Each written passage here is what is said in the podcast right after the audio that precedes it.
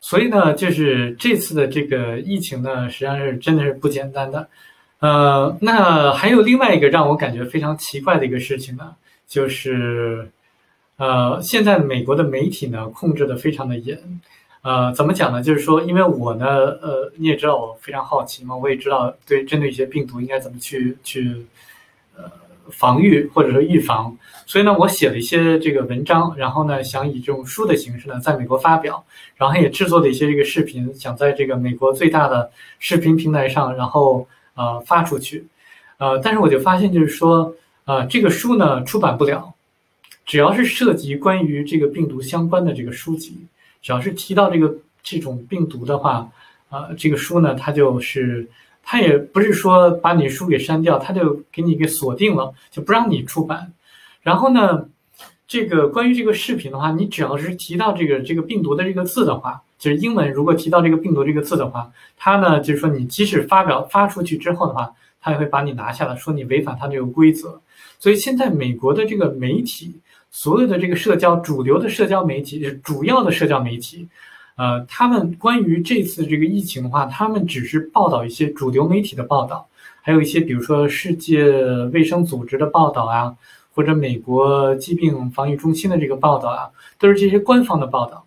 这个在美国来讲是非常不寻常的，因为大家都认为说美国是一个新闻自由的国家，实际上是不是的。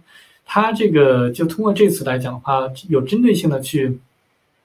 进行这个过滤的话，呃，让我感觉说这个背后是不简单的，呃，不是像我们想象那么简单的。所以的话呢，我觉得说咱们 照着我们这个，呃，我们领袖的这个说法，就是我们要准备着要打持久战。所以的话呢，我们都要有这种心理的这个准备。然后呢，他看来他们是不达到这个目的的话，是不会不会停止的。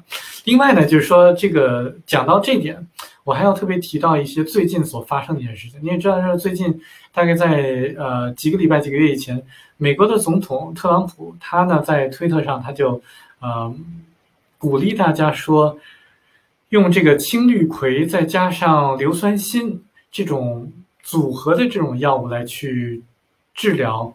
现有的这个，呃，新冠病毒的这个患者，那这种组合的疗法呢，实际上是，呃，被很多人、很多的医生都证明说是非常有效的一种组合的疗法。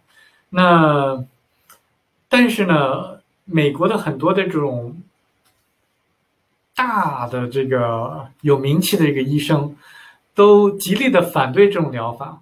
呃，他们都是说你这种疗法有科学依据吗？你做的这个双盲实验了吗？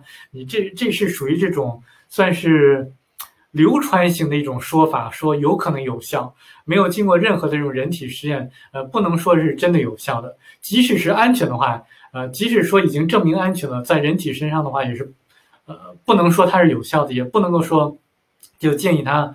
这个使用，那他们建议使用什么呢？他建议说，建议说使用这种临床实验有效的这个药物。那个药物多少钱呢？大概一个人的话，大概要几千块钱，就一次，呃，这个几千美元。我说的都是美元，大概几万人民币吧。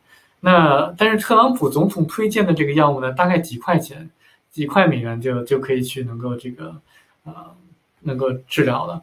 呃，因为它是这个通用名药，就是属于那种。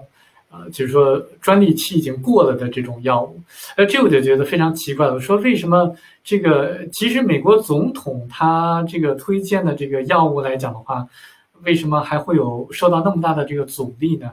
呃，其实啊，这个就回到我前面所讲的，如果你是这个制药公司，呃，几千块钱、几千美元、几万人民币的这个药物，呃，能够给那么多人去使用的话。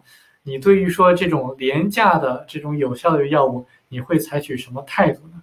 如果你是他们的这个股东的话，你会采取什么样的这种心理战术，或者说一种其他的这种呃这种措施呢？呃，这都是值得我们思考的。那究竟是什么促使他们说这个采取的这种行为呢？那竟敢这个连连美国总统都敢说这个。呃，批判这这个到底是怎么回事呢？其实呢，哎呀，怎么万罪归功于什么呢？我不说了，呃，三叔留给你去思考。再见。